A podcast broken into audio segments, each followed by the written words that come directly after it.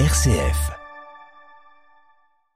À Reims, Saint-Remy est le saint patron du diocèse, alors que depuis 2017, les dix tapisseries de la vie de Saint-Remy avaient été décrochées du musée portant le même nom afin d'être restaurées.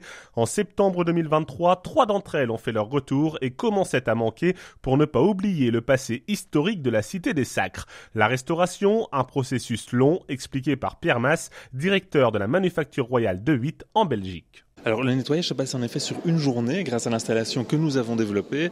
Nous avons la possibilité en fait de nettoyer une tapisserie du début du nettoyage jusqu'à son séchage complet en une journée de travail de 8 heures. On va mettre la tapisserie sur une grande table aspirante dans son entièreté.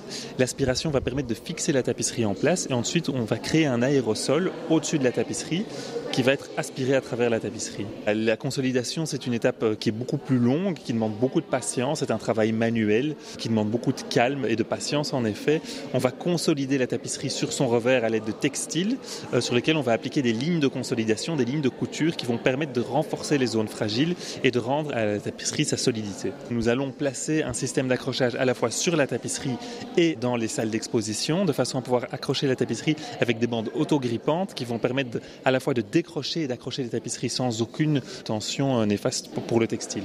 De retour au musée, ces œuvres d'art sont mises en valeur avec une scénographie adaptée. Bénédicte Ternu, directrice des musées historiques de la ville de Reims. Oui, voilà, exactement. On devait revoir aussi toute la salle qui permettait d'accueillir ces tapisseries, parce que refaire, enfin faire une restauration sans adapter toute la salle qui vont les accueillir ne servait à rien.